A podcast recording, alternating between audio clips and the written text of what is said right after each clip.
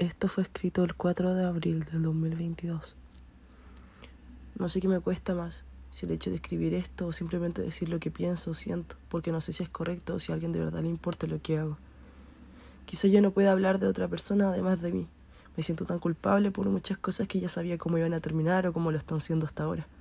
Verte y no poder hablarte o que no me hables, me gustaría que fuera diferente, no sabes cuánto me cuesta el afrontar que esto sea así y que de esa forma sea tan ajeno a mí.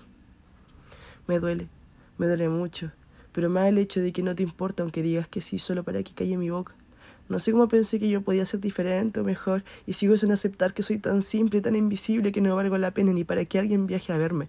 No con la necesidad de ver mi corazón o el estado de mi alma que cada día se hunde un poco más con cada paso que doy.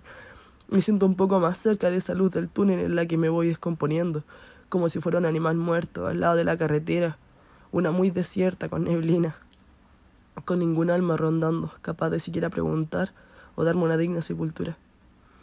Porque por lamentable que sea, no valgo tanto, y siempre pienso que lo hice mal.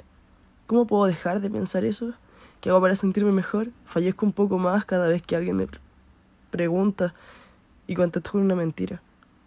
Un poco de egocentrismo rebala por mi falda cuando en la biblioteca me dicen que parezco inteligente con ella. Quizás si no la tuviera me verían como una ramera, aunque con ella también lo ven. Me siento mal, ya no me importa lo suficiente, o tal vez yo ya no me importo. Mi papá me dijo ramera, puta, a los 16. Y aún no sé qué fue lo mal que hice para que me viera así. Pero quizás eso es lo único que soy, una cualquiera que no sirve para nada. Pero tengo sentimientos aunque a nadie le importe. Gracias.